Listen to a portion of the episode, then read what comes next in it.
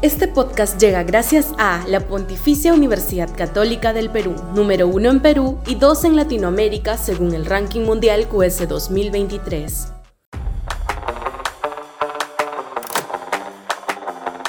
Siguen en pie los escenarios de riesgo. Sudaca, Perú.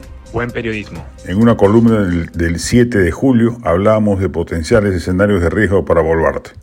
Ha transcurrido casi un mes y los mismos siguen en pie reactualizamos la columna. Primero, que surja una movilización masiva y multitudinaria, no como la del 19 de julio, a tal punto que sea capaz de representar el hartazgo ciudadano con este gobierno y con el actual Congreso. Ambos hacen méritos permanentes para incrementar la cólera popular, así que es un escenario probable. Probablemente no pase por nuevas tomas de Lima, sino por movilizaciones regionales. Segundo, que la respuesta represiva a dichas movilizaciones sea torpe y desmedida, la falta de arrepentimiento real respecto de lo sucedido en diciembre y enero, puesta de, manifiesto en el mensaje Fiestas Patrias, y la respuesta excesiva que suele aparecer ante cualquier protesta, no en la del 19 de julio, donde se cuidaron en extremo, sino en las pequeñas manifestaciones posteriores donde hubo abusos policiales por doquier, genera dudas serias al respecto. Tercero, que el gobierno no maneja adecuadamente el fenómeno del niño ha destinado una partida millonaria para hacerle frente y ha trazado un conjunto de medidas. Se explayó la presidenta en ello el 28 de julio, pero ha cometido el error de entregarle la mayor responsabilidad de su ejecución a los gobiernos locales, que como se sabe o son muy ineficientes o muy corruptos. Cuarto, que la economía sigue enfriándose, no hay visos de recuperación de la confianza empresarial y por ende de que se recupere el flujo de inversión privada concomitante.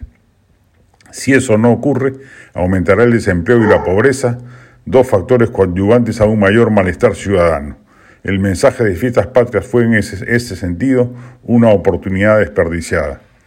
Quinto, que el Congreso siga haciendo trastadas como hasta ahora.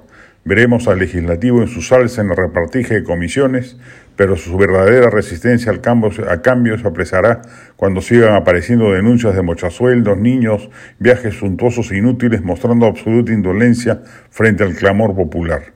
Sexto, que le vaya muy mal a la selección peruana de fútbol en los primeros partidos de la eliminatoria mundialista.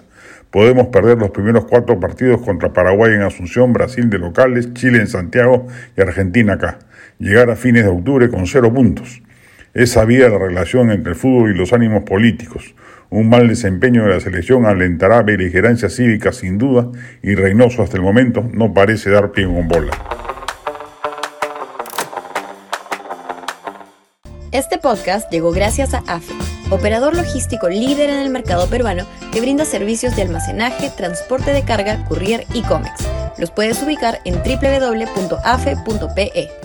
Este podcast llega gracias a la Pontificia Universidad Católica del Perú, número uno en Perú y dos en Latinoamérica según el ranking mundial QS 2023.